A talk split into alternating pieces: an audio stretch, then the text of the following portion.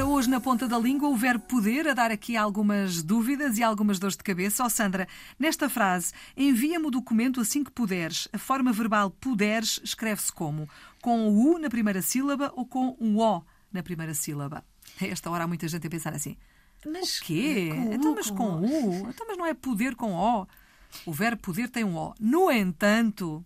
Ora, nessa frase devemos escrever com o U porque nós estamos perante o futuro do conjuntivo. Filomena, eu tenho uma dica ótima para os nossos ouvintes. Sempre que. Eu... Ah, mas antes da dica, Filomena. Eu ia, eu ia dizer-te isso, antes mas da dica, antes da dica.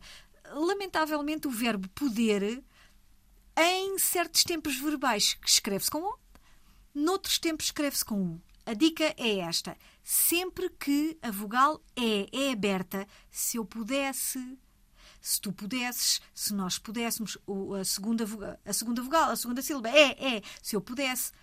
Aqui, imperfeito do conjuntivo. Se tu puderes, se eu puder, aqui, futuro do conjuntivo. Quando a vogal é aberta, é, escrevemos sempre com U. Muito bem. Quando é poder, e, quando é, é E. É E assim mais fechadito. O E, E, E. É com O. É, é com O. E é sempre poder, assim, não há dúvidas, não há, não há exceções. Não há exceções, não há exceções. Uh, em termos de tempos, para eu poder, para tu poderes, para nós podermos, uh, trata-se do infinitivo pessoal. Uh, o para, a proposição para ajuda. Para eu poder, para tu poderes. Portanto, o E é, é com O. Quando é o E aberto, com U. Pronto, está explicado. Bela lição de português. Obrigada, Sandra. A Sandra Duarte Tavares é a nossa professora todos os dias a esta hora na Antena 1. Na ponta da língua pode voltar a ouvir sempre que quiser, tirar as suas dúvidas. Estão lá todos os programas na RTP Play.